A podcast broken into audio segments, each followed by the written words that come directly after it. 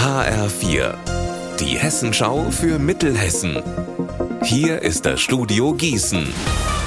Mit Klaus Fradella, guten Tag. Vor einer halben Stunde ist am Gießener Bahnhof eine Demonstration für bessere Arbeitsbedingungen und einen Entlastungstarifvertrag am Uniklinikum Gießen-Marburg gestartet.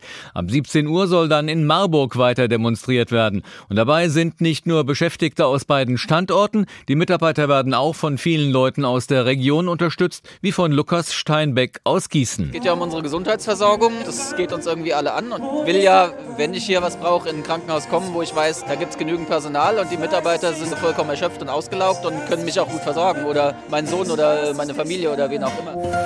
Zu Jugendstrafen von drei Jahren und zehn Monaten und vier Jahren und zehn Monaten hat das Marburger Landgericht heute zwei 15- und 17-Jährige verurteilt wegen schwerer Körperverletzung und Raub. Die beiden hatten im Juni letzten Jahres mit Eisenstangen auf einen jungen Mann eingeschlagen und ihn schwer verletzt.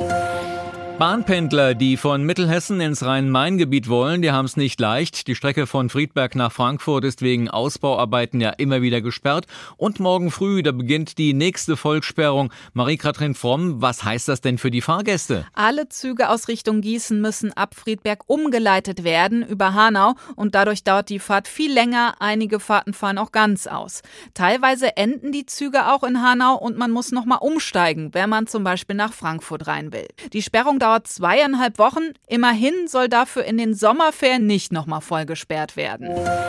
Durch den starken Regen der letzten Tage sind vielerorts in Mittelhessen die Pegelstände der Flüsse und Bäche angestiegen. Das Hochwasserlagezentrum beim Regierungspräsidium rechnet am Wochenende mit Hochwasser bis zur Meldestufe 2. Betroffen sind die Lahn, die Wiesek, die Lumda und die Nidda.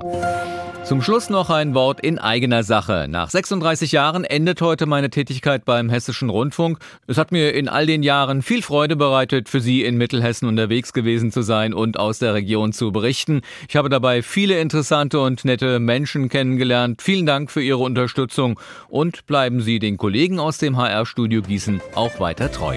Unser Wetter in Mittelhessen. In der Nacht stark bewölkt, gebietsweise länger anhaltend und mitunter kräftiger Regen. Morgen weiter regnerisch bis 11 Grad. Am Sonntag und Montag freundlicher, aber wieder etwas kühler. Ihr Wetter und alles, was bei Ihnen passiert, zuverlässig in der Hessenschau für Ihre Region und auf hessenschau.de.